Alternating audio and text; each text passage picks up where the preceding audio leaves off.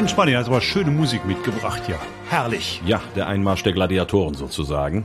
Das ist Bert Kempfert gewesen. Bert Sagt Kempfert. ihr Ja, ich kenne das von der Swinging Safari. Richtig, genau. Der Bert Kempfert, der hat damals die äh, Hymne ja, sehr schön, sehr schön. Wir sind aber jetzt bei Olympia 72 und der hat die damals die Olympia-Hymne für die Olympischen Spiele in München geschrieben. Willkommen bei Die Geschichtsmacher.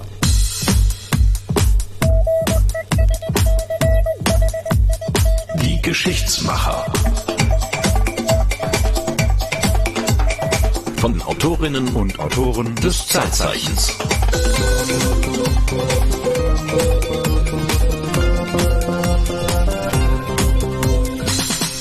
Normalerweise laden wir immer einen Autoren, eine Autorin aus dem Zeitzeichen, das ist eine WDR-Sendung zu uns hierhin ein. Es ist Sommer, es ist heiß, keiner will kommen und Martin hat ein Buch geschrieben.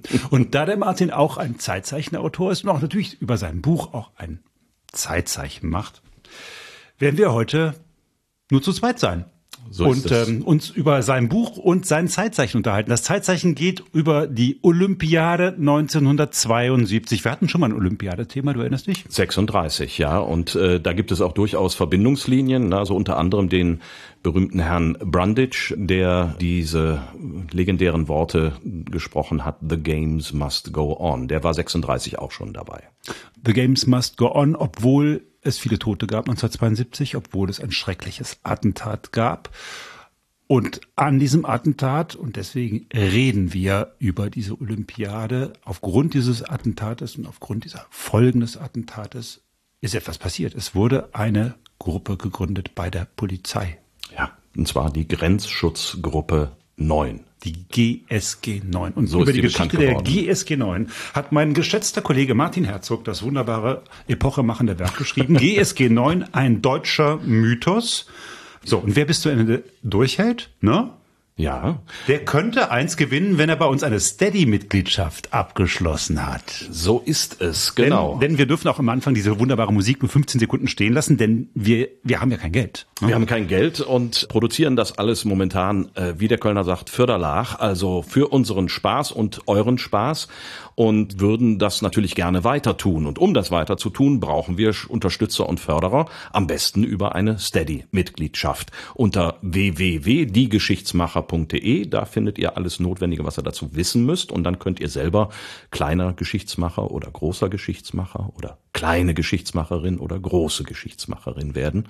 Für fünf oder zehn Euro im Monat seid ihr dabei und dann, dann, dann habt ihr die Chance, auch zum Beispiel dieses Buch zu gewinnen. Also 1972 diese Fanfare, die wir am Anfang gehört haben, die Olympischen Spiele, ein freudiges Ereignis. Was in Gottes Namen hat dies mit der GSG 9 zu tun? Was hat das mit deinem Buch zu tun? Ja, die Olympischen Spiele von München sind äh, letztendlich die traurige Geburtsstunde der GSG 9. Ähm, das Attentat auf israelische Athleten durch ein palästinensisches Terrorkommando. Das ist das, was 1972 nach den ersten zehn Tagen, wo diese Spiele eigentlich wunderbar gelaufen sind, äh, dann äh, stattgefunden hat. Und das ist mit vielen, vielen Toten zu Ende gegangen. Ein Grund war, dass bis dahin in Deutschland so etwas wie eine Spezialeinheit nicht existierte, um mit einer solchen Terrorlage umzugehen und damit fertig zu werden. Und äh, deswegen hat man sich anschließend überlegt, äh, und nicht Mann, sondern das waren ganz konkrete Menschen, wer das ist, äh, darüber sprechen wir gleich noch, überlegt, da muss man was gegen tun und äh, am besten mit einer solchen Spezialeinheit, wie es die GSG 9 dann eben geworden ist. Du hast für dein Buch und auch für deine Zeitzeichen eine Menge dieser Menschen getroffen, die sozusagen bei dieser Gründungsstunde der GSG 9 mit dabei waren. Die waren auch schon 1972 mit in München dabei. Ja, nicht alle, aber einige davon äh, und äh, ganz interessant eben Leute, auf die es dann auch wirklich wesentlich angekommen ist. Zum Beispiel der Dieter Tutter, mit dem habe ich mich äh, sehr lange, sehr intensiv unterhalten und der war damals Oberleutnant im Bundesgrenzschutz, BGS, das ist der Vorläufer der Bundespolizei gewesen. Und der hat sich damals mit Kameraden vom BGS zum Ordnungsdienst für Olympia gemeldet und äh, ist dann nach München gekommen, um beim Ordnungsdienst mitzumachen. Der war also Freiwilliger. Dort war ich Führer der Eingreifreserve Olympiapark Mitte, ein langweiliger Job. Wir saßen im Keller und warteten, wo etwas zum Eingreifen war. Wir hatten eine ja, malerische Uniform, kann man sagen, einen türkisfarbenen Anzug und eine weiße Schiebermütze. Eigentlich kamen wir uns ein bisschen lächerlich vor, aber man wollte heitere Spiele und man wollte nicht deutsche Polizei in der Öffentlichkeit vorführen. Vielleicht hätte man etwas mehr Polizei gebraucht, wie sich später herausstellte. Wir hatten ja auch keine polizeiliche Befugnisse, keine Bewaffnung, kein gar nichts. Funkgerät hatte ich, ja, kleines. Aber sonst nichts. Wir waren praktisch Ordnungsdienst und haben Besucherströme geleitet und Auskünfte erteilt. Das war alles. Ja, und dafür, um diese Aufgabe zu erfüllen, gab es sogar ein eigenes Training. Da hat man den Leuten wie Dieter Tutter beigebracht, äh, dass Störer mit äh, Klamauk verunsichert werden sollen. Also wenn da irgendeiner kommt, dann sollte man da irgendwelchen Spökes veranstalten oder mal, äh, sie sollten sie mit Süßigkeiten beschießen, also Modellkölner Karneval sozusagen.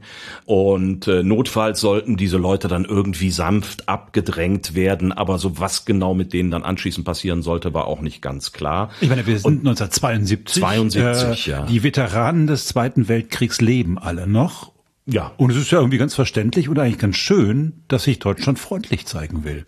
Ja, das ist die Idee dahinter gewesen. Äh, Freundlich, offen, demokratisch. Äh, Wir wollen fröhliche Spiele, wir wollen heitere Spiele. Und äh, natürlich ist es so, wenn da an jeder Ecke irgendein grau uniformierter Polizist oder vielleicht am Ende noch Soldat mit einer Maschinenpistole steht, dann ähm, macht das halt nicht so ein gutes Bild, wenn man dieses, dieses Image vermitteln will. Und genau deswegen hat man das nicht gemacht, sondern Leute wie Dieter Tutter dann eben in so eine türkise Uniform mit so, eine, so, einem, so einem Cappy irgendwie auf und dann äh, hatten sie außer einem Ha- Handfunkgerät, so einem Walkie-Talkie, hatten sie dann noch ein äh, englisches Wörterbuch, damit sie sich auch verständlich machen können mit äh, Touristen und mit Athleten, aber ansonsten hatten sie keine Befugnisse, außer zu sagen, okay, zur Toilette geht's da lang und zum Olympiastadion bitte da lang. Wenn nichts passiert, würde man ja auch denken, das reicht aus. Es ist ja immer nur dann misslich, wenn etwas passiert und dann kommen die Vorwürfe, um Gottes Willen, warum habt ihr denn nicht? Richtig. Äh, hätte man denn ahnen können, dass irgendetwas in der Luft liegt? Ja, also das ist eben der Punkt. Im Nachhinein kann man natürlich immer sagen, war doch klar, aber es war auch tatsächlich einiges, was darauf hingewiesen hat, dass die Situation nicht so entspannt und nicht so fröhlich sein könnte, wie man das gerne hätte. Zum Anfang der 70er Jahre gab es eine ganze Reihe von, von Attentaten, von Anschlägen. Es gab Flugzeugentführungen. Äh, gerade das Jahr 1972 stach heraus als ein Jahr mit sehr, sehr vielen äh, terroristischen Anschlägen. Allein die, die RAF in Deutschland äh, hat 1972 sechs Wochen lang eine ganze Serie von Anschlägen begangen, bei denen auch zwei Leute, zwei Menschen ums Leben gekommen Das sind. war alles Also noch das- vor den Spielen. das war alles vor den Spielen. Also äh, es gab allgemeine Hinweise, dass die Sicherheitslage nicht so entspannt ist, wie man es gerne hätte. Und ähm, in den letzten Jahren sind sogar Hinweise darauf ähm, ans Tageslicht gekommen, dass es sogar konkrete Hinweise auf Anschlagspläne auf das Olympische Komitee gab. Aber das ist alles nicht wirklich ernst genommen worden, beziehungsweise man wollte es politisch auch eben anders haben. Da war der Wunsch der Vater des Gedanken und man hat Sicherheitsvorkehrungen schlicht und ergreifend nicht getroffen. Das betraf äh, das Olympische Dorf. Da gab es nur irgendwie so ein so ein Maschendrahtzaun, irgendwie der war zwei Meter hoch. Äh, der wurde aber auch nicht wirklich bewacht. Nachts schon mal gar nicht. Der war schlecht beleuchtet. Äh, es gab in den Stadien keine wirklichen Sicherheitsvorkehrungen. Es gab aber auch keine Pläne für Krisenstab, gab es keinen Plan dafür. Was, was passiert, wenn irgendwas passiert? Äh, wer muss da mit wem reden? Äh, wer, Wessen Sache wäre das denn gewesen, das sozusagen alles ins Leben zu rufen? Ja, also äh, formal war zuständig der Bayerische Freistaat und die Stadtpolizei München. Äh, auf Bundesebene war man eigentlich gar nicht großartig involviert, außer beratend. Da gab es äh, zunächst mal den damaligen Bundesinnenminister Genscher, den kennt man heute als Außenminister vor allen Dingen. Der mit aber dem gelben Pullover. Der mit dem gelben Pullover, FDP. Genschman, genau, richtig, war damals aber Innenminister und äh, als Innenminister war er gleichzeitig gleichzeitig Sportminister und damit für die Olympischen Spiele zuständig, aber eben nur formal. Er hatte keine Befugnisse da.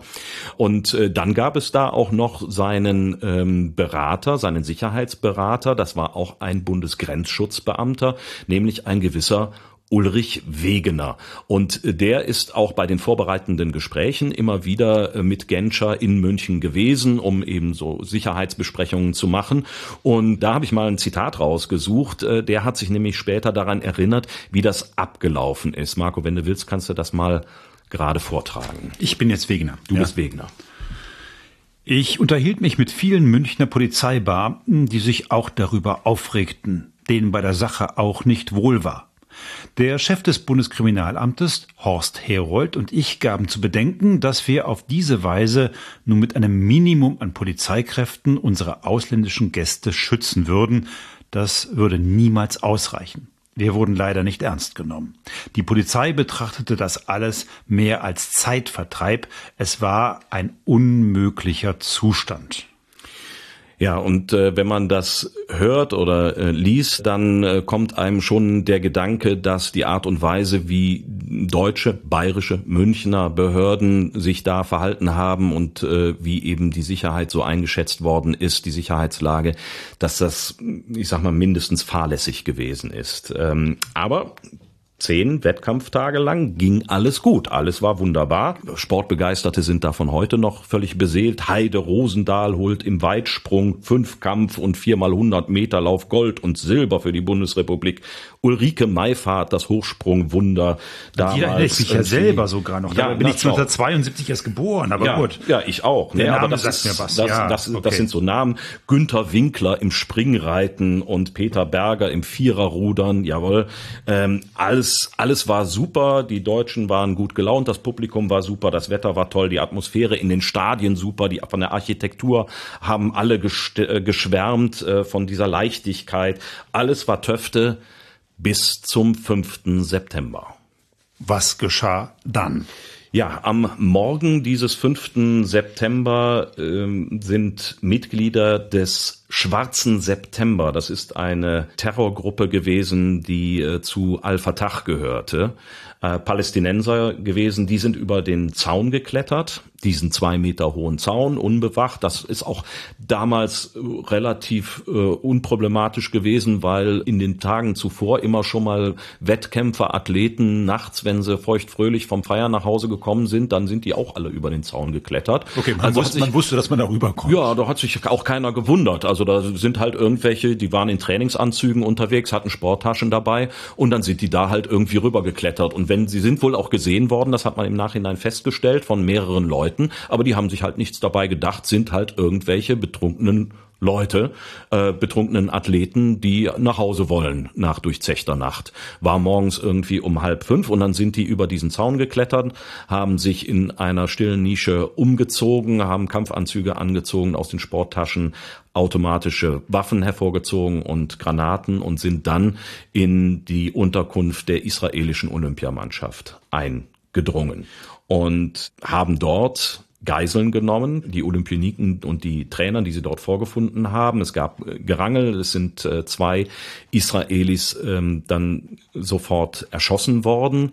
Zwei- zwei der Sportler. Zwei der Sportler sind erschossen worden und äh, einer hat es geschafft zu fliehen. Nichtsdestotrotz waren dann eben noch neun Israelis in der Gewalt von insgesamt acht palästinensischen Geiselnehmern waren. So, also neun Geiseln sind dann in der, in der Macht dieser acht Attentäter.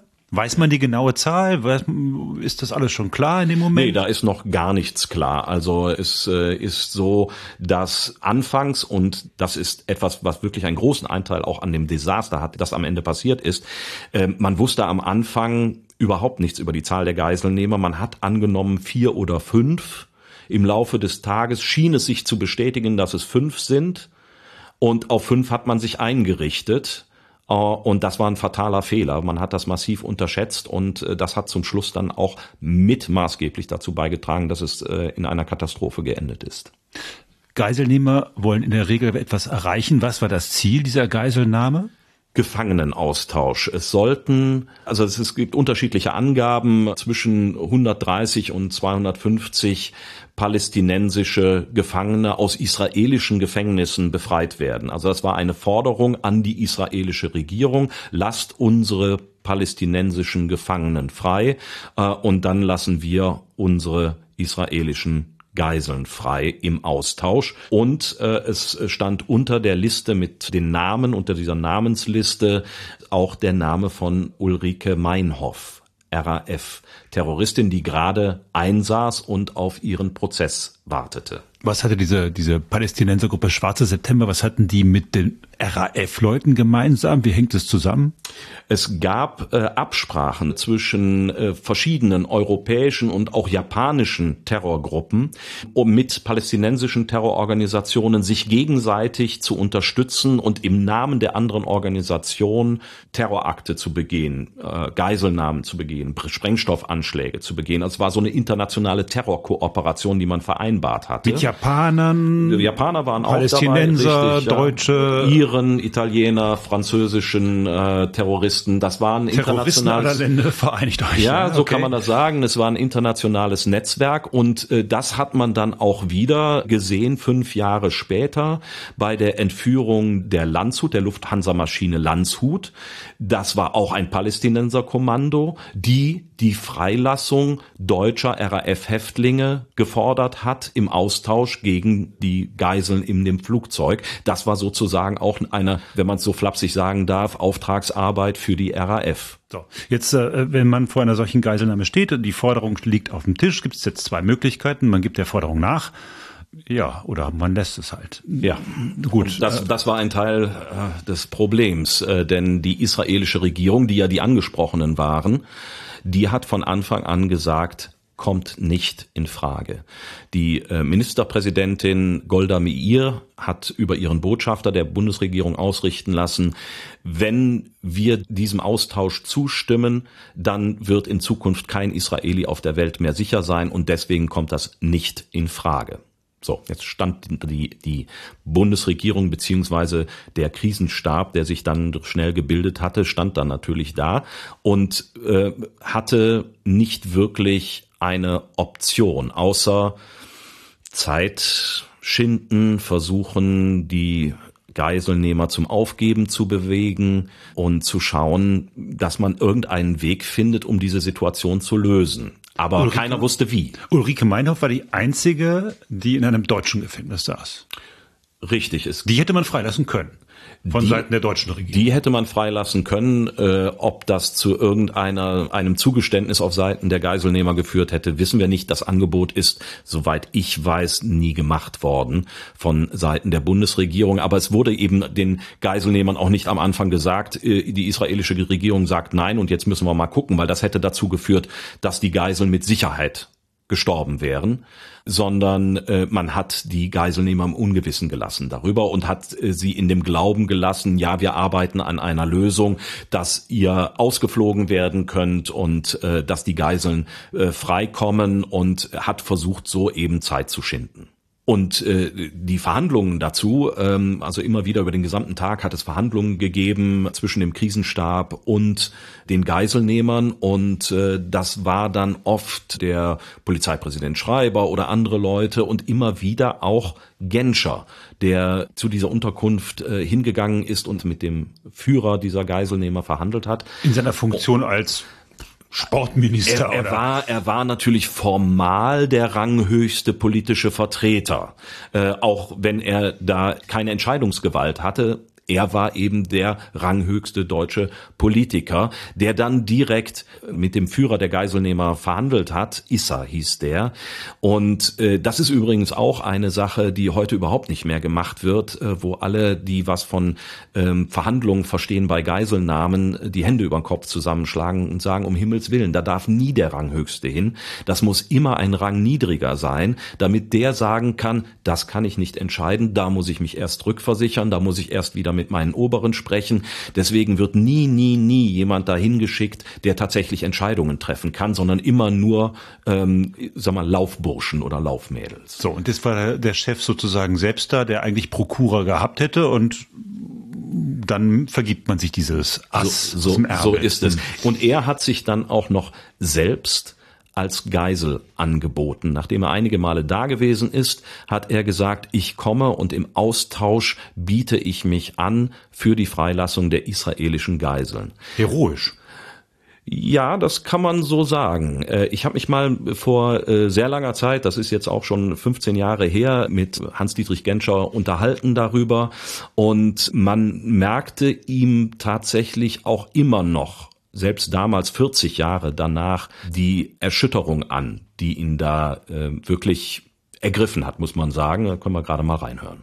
Ich persönlich befand mich in einer Situation, die in jeder Hinsicht unbefriedigend war. Erstens war ich örtlich nicht zuständig für die Schutzmaßnahmen und die dann nach der Geiselnahme zu ergreifenden Maßnahmen, aber dominierend war für mich Zeuge zu werden der Geiselnahme von israelischen Sportlern nach allem, was in der Zeit des Dritten Reiches gegenüber unseren jüdischen Mitbürgern geschehen war, fand ich das als eine ganz schreckliche Erfahrung. Es war für uns wirklich zum ersten Mal, dass wir mit dem internationalen Terrorismus uns konfrontiert sahen. Da zeigte sich, dass dafür die Münchner Stadtpolizei und auch die bayerische Landespolizei nicht vorbereitet war. Das wäre an jedem anderen Ort in Deutschland genauso gewesen.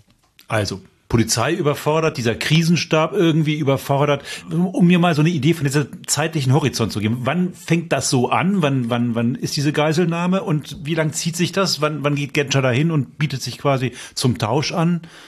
Also äh, angefangen hat das Ganze im Morgengrauen, wie gesagt, des 5. September. Das ist so 4.30 Uhr gewesen ungefähr. So früh sind die über den Zaun. Sind die okay. über den Zaun und sind halt äh, zu einem Zeitpunkt, als die noch schliefen in ihren Unterkünften, natürlich sind die da eingedrungen und haben die Athleten als Geiseln genommen und die Betreuer. Und äh, dann zog sich das über den kompletten Tag. Äh, man hat angefangen mit Verhandlungen und äh, bis das äh, bei den deutschen Behörden überhaupt mal so langsam ins Rollen kam, weil hatten wir eben drüber gesprochen, es gab keine Vorbereitung Vorbereitungen für so einen Fall. Es gab keine Pläne, äh, wer kontaktiert werden muss, wer alarmiert werden muss, wie so ein Krisenstab äh, aufgebaut sein soll, wer da drin sitzt und wie die, die entsprechenden Kompetenzen verteilt sind. Gab es alles nicht. Das heißt, es hat sich irgendwie so zusammengefunden. Alle waren alarmiert, alle sind dahin geeilt und dann hat man eben ad hoc geschaut, äh, was machen wir denn jetzt? So und äh, das ist natürlich. Äh, da hat einen Minister hingeschickt, den wollten sie aber nicht haben. So und nu? Das Ganze war ein, ein, ziemlich großes Durcheinander. Man hat natürlich erstmal dann versucht, äh, dieses Gelände oder diese Umgebung dieser Unterkunft, das war ja alles offen, erstmal so ein bisschen abzuschirmen. Und dann hatten Leute wie Dieter Tutter vom Ordnungsdienst, der mit die, seiner lustigen Uniform, der mit der lustigen Uniform dann die Aufgabe zu versuchen, die Menschen, die das mittlerweile mitbekommen hatten, da irgendwie wegzudrängen und vor allen Dingen natürlich die Reporter, die da auch mittlerweile Wind von bekommen hatten. Hören wir mal rein. Die strömten natürlich alle dahin. Die wussten, was los ist. Das kam ja über die Medien. Und das haben wir gut und schlecht versucht zu machen. Entscheidend dabei war, dass in mir eine, eine, eine richtig gehende Wut hochkam. Denn wir haben in den Zwischenpausen, wo wir nicht eingesetzt waren, die ganzen Funkkanäle offen. Münchner Polizei, Bundesgrenzschutz, Hubschrauber, alles was war und haben dieses Ganze nicht nur in den Medien verfolgen können, sondern auch mehr oder weniger live über Funk. Und das war eine Katastrophe. Also das muss ein einziges Durcheinander gewesen sein. Letztendlich ein großer Hühnerhaufen, der da umeinander gerannt ist. Im Funk hätten jetzt diese Terroristen durchaus, wenn sie Funk gehabt hätten, weiß man das, hatten sie? Ähm, das weiß ich nicht. Ich glaube nicht, dass sie Funk dabei hatten, aber der Funk war gar nicht das Problem, denn es wurde ja live übertragen im Fernsehen und in jeder Unterkunft gab es natürlich Fernseher. Das heißt, Sie haben im Fernsehen geguckt, was um Sie herum los ist? Man weiß es nicht ganz genau, ob sie tatsächlich, also das ist die große Frage, schauen Terroristen fern, ähm, während sie jemanden als Geisel nehmen. Ähm, man weiß es nicht ganz genau. Die Möglichkeit hätten sie dazu gehabt, einfach den Fernseher anzuschalten und zu schauen, was sich um sie herum tut. Und äh, was ich da tat, das war sehr, sehr unerfreulich, vor allen Dingen für Leute, die wussten, wie Polizeiarbeit geht, wie Dieter Tutter. Mich hat schon sehr gestört, die im Fernsehen verbreitete und auch da draußen deutlich erkennbare stümperhafte Form der Annäherung mit Stahlhelm und, und, und äh, Sportklamotten am helllichten Tag und so. Das war schlimm. Mir widerstrebte das schon, denn ich war ja nun ausgebildet beim Bundesgrenzschutz und wir haben einen Geländedienst und, und, und alles Angriff aus der Bewegung und Maschinengewehr und Granatwerfer. Wir hatten ja das Zeug.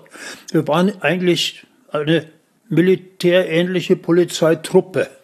Und wenn man dann sieht, wie andere Polizisten äh, in einem Halbzivil schwankend über die Dächer klettern, dann äh, graut das einem Man sagt, was, was soll denn der Unfug?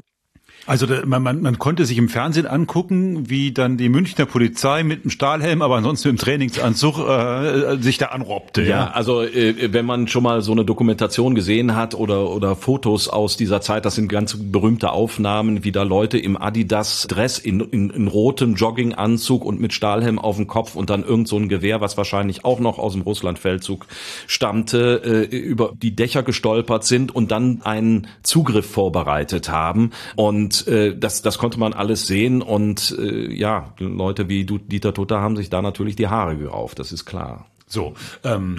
Und, und, und dann haben natürlich die, äh, die Terroristen haben das mitbekommen, ob jetzt übers Fernsehen oder nicht. Auf jeden Fall haben sie gemerkt, was da um sie herum vorgeht, dass da Leute mit Jagdgewehren auf den Dächern gegenüberstellungen in Stellung gehen und äh, haben dann gesagt, also entweder zieht ihr die Leute jetzt sofort ab äh, oder sämtliche Geiseln werden umgebracht. Und dann hat man konsequenterweise dann auch diesen wirklich untauglichen Befreiungsversuch auch wieder abgeblasen mit dem schönen Namen, man muss es so zynisch sagen, Operation Sonnenschein. Das war der unter dem unter dem unter dem Stichwort unter dem Kommando äh, Funkkommando sollte dann diese Operation losgehen. Ja. Okay, aber das ist dann abgeblasen worden, ja. weil man selber ja. gemerkt hat, okay, wir sind zu dilettantisch vorgegangen. Offenbar, sie haben bereits Lunte gerochen. So. Ja. Wie geht's weiter? Anschließend, äh, das war dann schon im späten Nachmittag, war klar, die Terroristen werden immer misstrauischer und im Olympischen Dorf wird es auch keinen Befreiungsversuch mehr geben. Und deswegen hat man dann erreicht, dass das Ultimatum bis abends 21 Uhr verlängert wurde und äh, hat den Leuten Hoffnung gegeben, wir fliegen euch aus nach Ägypten und äh, nach Kairo und äh, in Kairo mit den Geiseln zusammen und in Kairo äh, seid ihr frei und die Geiseln werden auch freigelassen. Das war der Deal.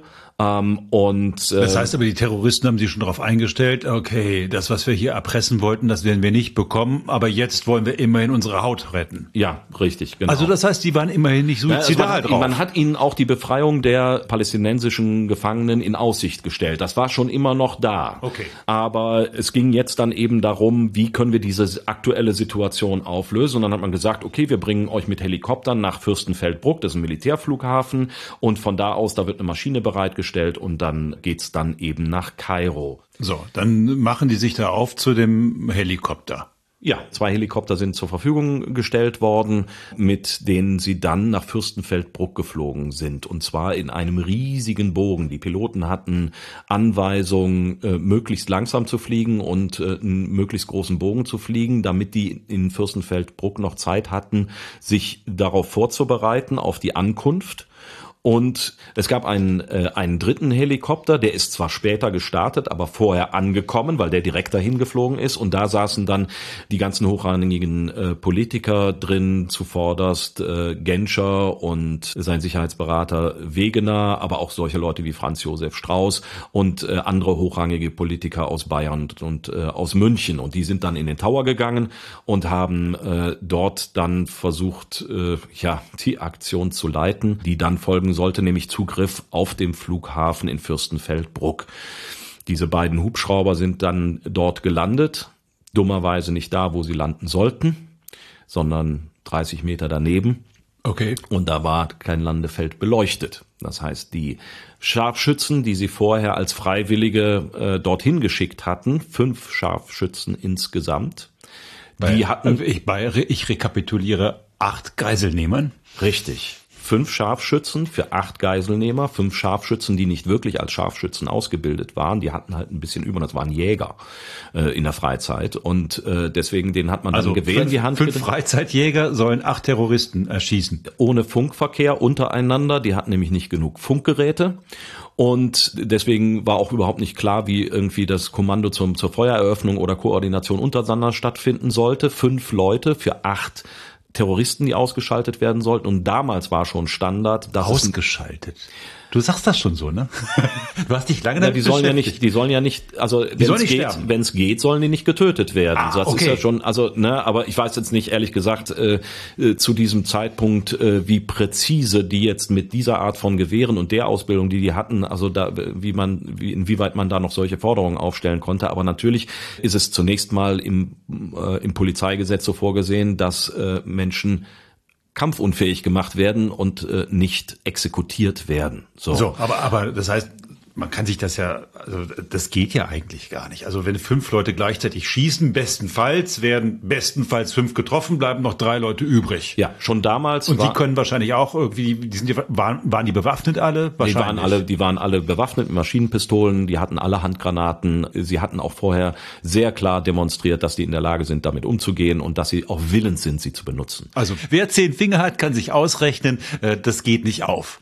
Nein, das, das war eben einer der Punkte. Man hatte vorher gedacht, es sind vier oder fünf Geiselnehmer und als die dann rauskamen im Olympischen Dorf aus den Unterkünften, hat man gesehen, ach du lieber Himmel, sind ja acht.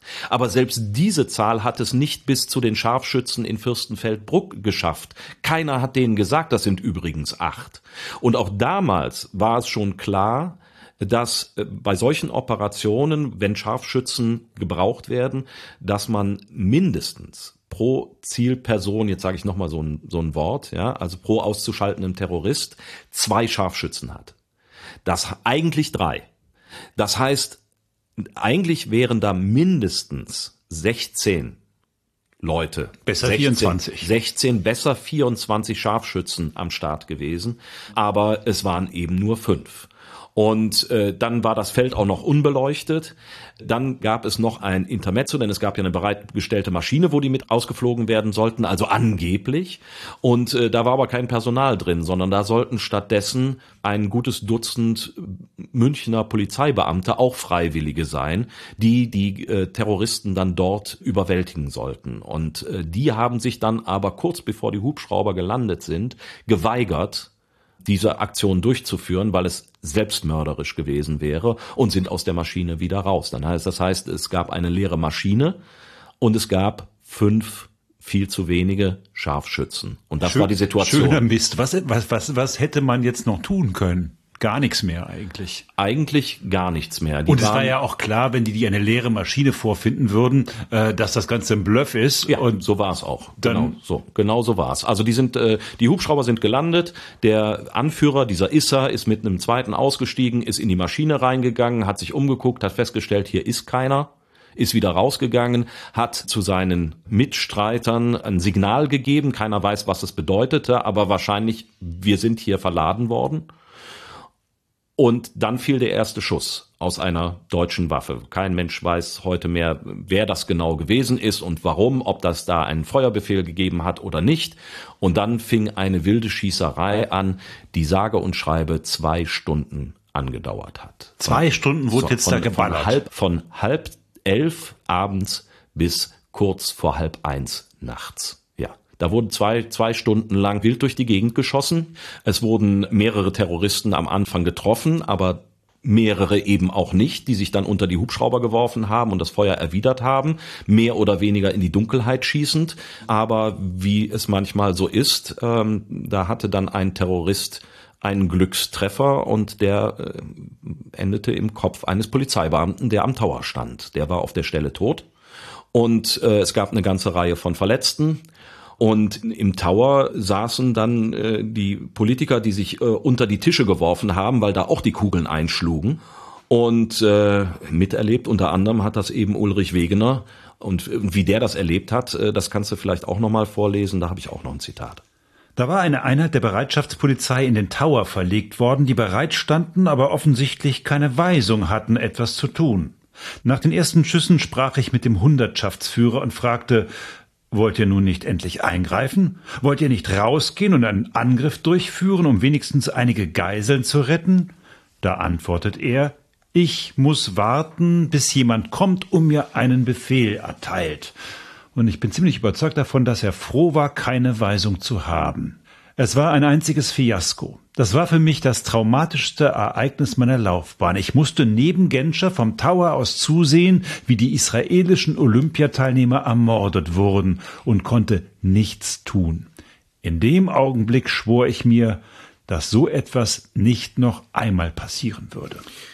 Ja, und diese Situation, die er da als so unerträglich beschreibt, äh, die endete dann eben nachts um, um halb eins mit äh, neun getöteten israelischen Sportlern. Fünf Terroristen waren tot, drei haben überlebt und einem getöteten Polizisten. Das war sozusagen die Vollkatastrophe. Schlimmer hätte es kaum werden können. Ja, ich wüsste nicht wie. Also das, äh, es hätten noch noch mehr deutsche Polizisten sterben können dabei, aber ansonsten war es äh, wirklich ein Desaster, was sich aus vielen vielen Einzelteilen zusammengesetzt hat. Aber in der Summe muss man einfach sagen, da hat der deutsche Sicherheitsapparat komplett versagt in jeder Beziehung eine, eine größere Katastrophe kann man sich, glaube ich, aus dieser Situation heraus äh, kaum vorstellen. Und ähm, das ist letztendlich auch das, was dann äh, Wegener bewogen hat, mit seinem Chef nochmal zu sprechen. Wegener war, um nochmal klar zu machen, der war eine Art Sicherheitsberater für Genscher. Der war, offizieller Titel war Verbindungsoffizier des Bundesgrenzschutzes und der Bundesgrenzschutz als Bundesbehörde unterstand eben dem Innenministerium und ähm, äh, es gibt verschiedene Bezeichnungen. Adjutant äh, habe ich auch schon mal gehört von Genscher, also letztendlich der Mensch, der ihn in allen äh, polizeilichen Dingen beraten hat. Im Prinzip ist er derjenige, der sozusagen als Verbindungsmann zur Politik aus dem Bundesgrenzschutz da dient. Ja, genau, richtig. Und dem, also, und dem Genscher verklickert, wie es funktioniert. Ja, genau. Bundesgrenzschutz, ich frage nochmal nach, dieser Tutter ist ja. auch Bundesgrenzschutz. Auch Bundesgrenzschutz, genau. Weil der hat ja eben auch erzählt, sie hätten eigentlich eine Menge Möglichkeiten gehabt.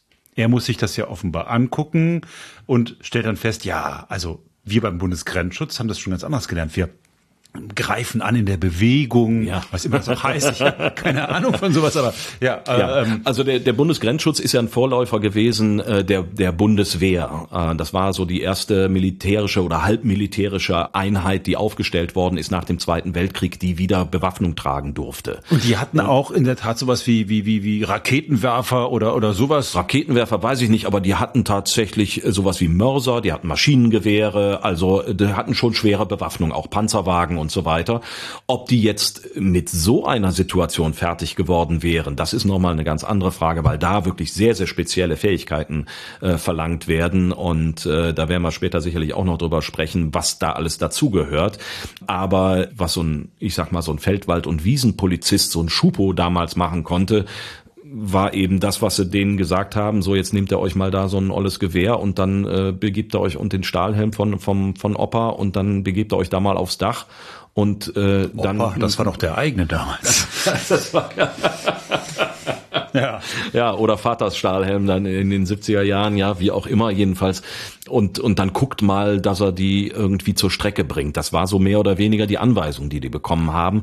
Und das ist natürlich völlig untauglich. Und wenn dann so jemand wie der Tutter das sieht, äh, klar, der rauft sich die Haare. Aber ob, ob sie das damals hätten besser machen können, das ist dann nochmal eine andere Frage. Aber auf jeden Fall äh, scheint es Ideen gegeben zu haben, wie man so etwas lösen könnte. Also diese Idee einer Spezialeinheit, die nichts anderes macht, als für solche Fälle zu trainieren, die lag wohl schon in der Luft. Das wird auch so halb aus einem Zitat klar von Ulrich Wegner, was ich auch noch rausgesucht habe. Äh, wenn du das vielleicht auch noch mal vortragen könntest. Selbstredend. Also ich bin wieder äh, Ulrich, Ulrich Wegener, der Ulrich. Kontaktmann äh, zur Politik zu äh, Hans-Dietrich Genscher aus dem Bundesgrenzschutz, der das Attentat und diesen ganzen Kladderadatsch und alles, was schiefgelaufen ist, sozusagen aus dem Tower mitverfolgt. Live und in Farbe neben Genscher, jawohl. Genscher hatte ich selten so mitgenommen gesehen wie an diesem Tag. Er wollte gar nicht mehr angesprochen werden. Es ging ihm sehr nah, dass er mit seinen eigenen Kräften die Katastrophe nicht hatte verhindern können. Nach der Pressekonferenz sagte er zu mir, ich habe das inzwischen dem Kanzler gemeldet. Das war damals Brandt. Mhm. Ich habe das inzwischen dem Kanzler gemeldet und wir müssen jetzt überlegen, was wir zu tun haben. Ich erwiderte, wir müssen eines tun, Herr Minister. Das habe ich Ihnen schon früher gesagt. Wir brauchen eine Art Antiterror-Spezialeinheit, die in Zukunft mit solchen Situationen fertig wird. da stimmte er zu. Ah, das heißt, die beiden haben schon mal miteinander darüber geredet? Ja, genau. Ich habe auch äh, Genscher damals danach gefragt, ob äh, es denn vorher schon so etwas gab wie Pläne zum Aufbau einer solchen Einheit. Und äh, er hatte mir damals gesagt, na, wir haben da mal so drüber gesprochen und es gab mal diese Idee, das ist aber nicht konkret geworden. Wie man ähm, halt so über Dinge spricht. Ja, es äh, gab damals eine große Reform des Bundesgrenzschutzes, die er damals politisch durchgesetzt hat.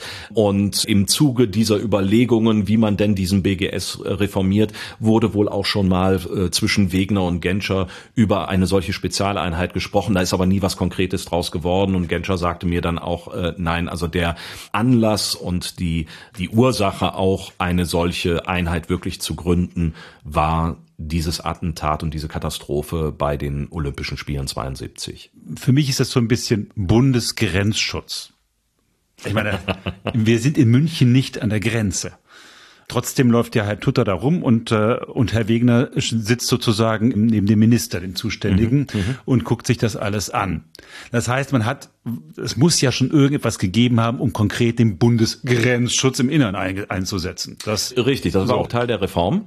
Denn äh, ursprünglich durfte der Bundesgrenzschutz nur in einem Korridor von 30 Kilometern direkt an der Grenze eingesetzt werden, nicht im Innern des Landes. Da spielt München und, nicht mehr mit. Richtig, genau. Und das ist äh, dann eben geändert worden, auch im Zuge dieser BGS-Reform, dass äh, für bestimmte nationale Sicherheitslagen oder im Katastrophenfalle zum Beispiel oder auch wenn eine nationale Notlage gegeben ist, dass der Bundesgrenzschutz im Innern eingesetzt werden kann. Und es gab auch tatsächlich stationierte BGS Truppen bei den Olympischen Spielen. Das, was der Tutter gemacht hat, das war ja Ordnungsdienst. Den haben sie da in so eine lustige Uniform äh, gesteckt.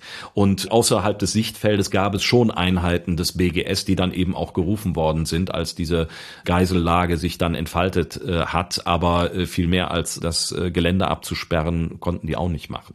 Also die Leute vom Bundesgrenzschutz, die da waren, konnten die Katastrophe nicht verhindern. Die konnten nur zugucken, was für ein äh, Schlamassel äh, die Kollegen vor Ort da sonst fabriziert haben. Ja.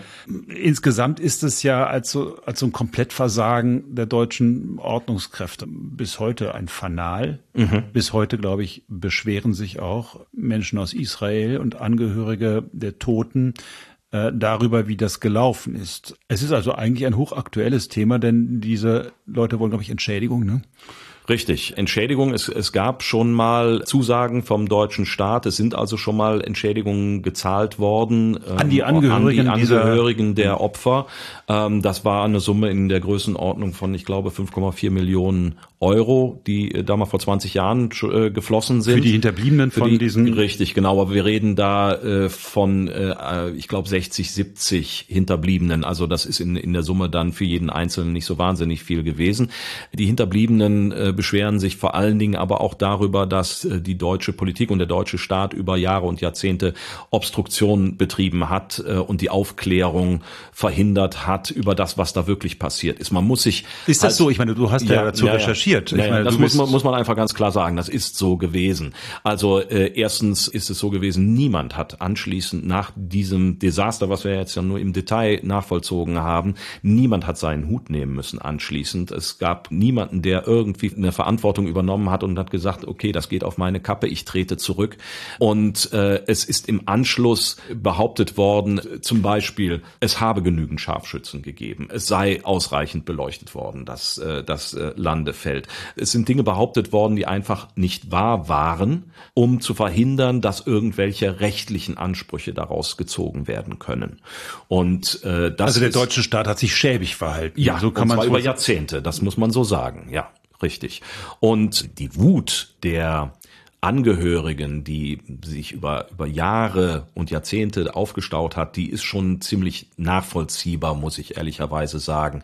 Äh, inwieweit das dann gerechtfertigt ist, jetzt, äh, nachdem es schon mal eine Zahlung gegeben hat, jetzt auf weitere Entschädigung zu pochen. Es ist und, 50 äh, Jahre so, her, in der es Tat. Ist, es ne? ist 50 Jahre her. Und, und wahrscheinlich sagt, muss man auch sagen, niemand in der, in der Regierung und in verantwortlicher Stelle hat das gewollt.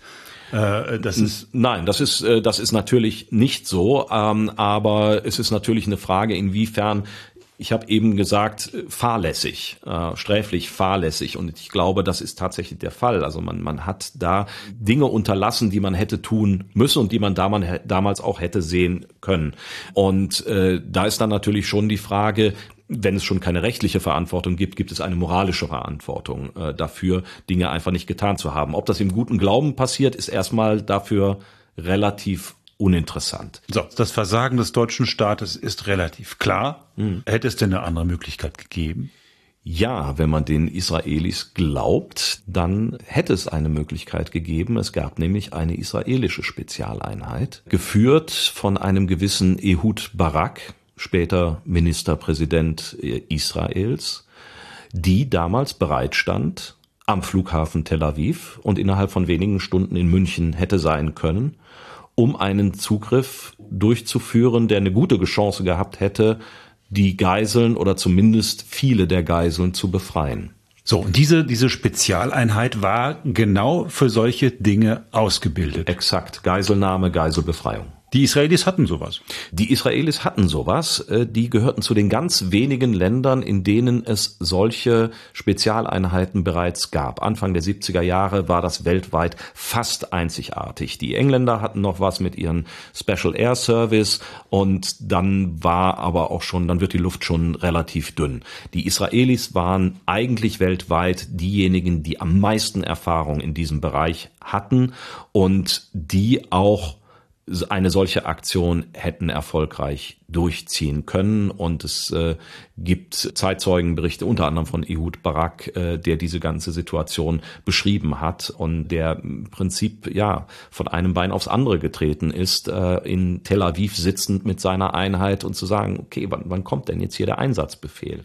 Und Aber der kam nicht. Der kam nicht. Es ist bis heute unklar, ob die Deutschen davon nicht informiert waren oder ob sie es abgelehnt haben, diese Einheit einzusetzen. Man muss natürlich dazu sagen, eine ausländische Spezialeinheit, eine militärische Einheit in dem Fall auf deutschem Boden, das hätte das Grundgesetz nicht zugelassen. Da hätte man dann über das Grundgesetz äh, hin, hinweggehen müssen. Und äh, so wurde dann auch argumentiert, offensichtlich den Israelis gegenüber. Aber das ist alles eine relativ schwammige Sache. Das heißt, die Deutschen haben gesagt, die dürfen gar nicht kommen. Also dann wäre das ja klar. Ja, Genscher hat dann in seinen Erinnerungen gesagt, mir gegenüber hat sich niemand äh, in so eine solche Richtung geäußert. Äh, der Chef des israelischen Geheimdienstes, des Mossad, Zvi Zamir, war in München. Der ist dann im Nachmittag äh, eingeflogen worden. Den hat Wegner persönlich vom Flughafen abgeholt. Und Zvi Zamir hat sich im Anschluss, der war übrigens auch, der ist mit nach Fürstenfeldbruck in diesem dritten Helikopter mitgeflogen und hat dieses ganze Desaster auch mit angesehen. Ah. Und äh, der hat sich im Nachhinein bitter darüber beschwert, allerdings auch erst Jahrzehnte später, dass er vor allen Dingen von den bayerischen Vertretern im Krisenstab komplett ignoriert worden ist. Es ist nicht ganz klar, ob die Israelis nicht gefragt worden sind oder ob sie es nicht angeboten haben ich tendiere nach dem, was ich gelesen habe, dazu, dass äh, die Israelis das schon angeboten haben und die Deutschen gesagt haben, nee, das ist alles irgendwie, das ist zu viel und jetzt kommen die auch noch und äh, das war sowieso ein Riesendurcheinander äh, und dann ist das mehr oder weniger unter den Tisch gefallen. Und man hat da eine Möglichkeit, eine Gelegenheit verpasst, diese Situation wenn auch gewaltsam, aber irgendwie zu lösen. Irgendwie zu lösen. Man weiß ja. nicht, ob denen das gelungen wäre, aber Anschließend ist klar, eine solche Einheit, wie es sie in Israel zu diesem Zeitpunkt gibt, so eine Einheit fehlt in Deutschland. Und dieser ja. Herr Wegener mhm. wird da, glaube ich, eine Schlüsselrolle spielen. So ist es. Und äh, Dieter Tutter, der diese ganze Katastrophe in Fürstenfeldbruck im Funk, im Polizeifunk mitbekommen hatte, der wird auch eine Rolle spielen. Das hat uns schockiert. Es war dieses unbefriedigte Gefühl, das kann es doch nicht sein. Und dann kam ja ganz kurz danach der Schnellbrief vom Innenminister, Herr Genscher. Da habe ich mich dann gleich beworben, weil ich mir sagte, da muss was geschehen, da muss was getan werden und habe mich dann zu der neuen Spezialeinheit zur Bekämpfung der Gewaltkriminalität und des Terrorismus gemeldet. Da wussten wir noch nicht, dass die mal GSG 9 heißen soll. Ja, Dieter Tutter war einer der allerersten GSG 9 Männer und zusammen mit Ulrich Wegner und einer Handvoll von anderen Leuten standen die am Anfang vor der Frage, Was machen wir denn jetzt eigentlich? Wie bauen wir diese neue Spezialeinheit auf? Denn wir haben ja eben schon darüber gesprochen, Vorbilder gab es so nicht. Also standen Sie vor der Frage, wie geht das? Spezialeinheit, wie machst du das? Also welche Ausrüstung brauchst du, welche Bewaffnung brauchst du, was für Taktiken? Und das mussten sie sich erstmal erarbeiten und herausfinden. Wie also aus der schrecklichen Bluttat in München sozusagen die GSG 9 erwuchs, wie eine deutsche Spezialeinheit gegründet wurden und was dazu notwendig war, das erfahrt ihr in der nächsten Folge von Die Geschichtsmacher. Aber für alle die, die uns über Steady unterstützen, für die gibt es was zu gewinnen, nämlich GSG 9, ein deutscher Mythos, das Buch, das der Martin nach seinen unzähligen Zeitzeichen, die über die GSG 9 München 72 und ich weiß nicht, was noch alles gemacht hat, geschrieben hat und was hier noch ganz druckfrisch man, es riecht noch, ja. Ja, ja, ja, ja. Ich habe es auch gerade erst aus der Folie gesehen. So, es riecht noch. Das kann derjenige gewinnen oder diejenige gewinnen, die äh, sich bei Steady bei uns anmeldet. Das würde uns unterstützen für die Zukunft, damit es auch weiter Folgen von Die Geschichtsmacher gibt. Die nächste Folge ist in zwei Wochen. Da werdet ihr dann erfahren, wie man ja, so eine Spezialeinheit gründet, was man dazu alles braucht. Und äh, wie es dann mit der GSG 9 weitergeht, bis zu diesem legendären Einsatz im Wüstensand von Somalia. Mogadischu. Jawohl, ja. So. Äh, bis dahin würden wir uns über Post freuen unter www.diegeschichtsmacher.de. Wenn es euch also gefallen hat, dann sagt es Freunden, Verwandten, Bekannten und allen, die ihr gern habt. Und, und wenn es euch nicht gefallen hat, dann äh, sagt's Martin, denn er hat's Buch geschrieben. ich bin's schuld diesmal. Na gut, okay. Wir freuen uns auf euch in 14 Tagen. Marco Rössler und der Martin Herzog. Tschüss. Tschüss.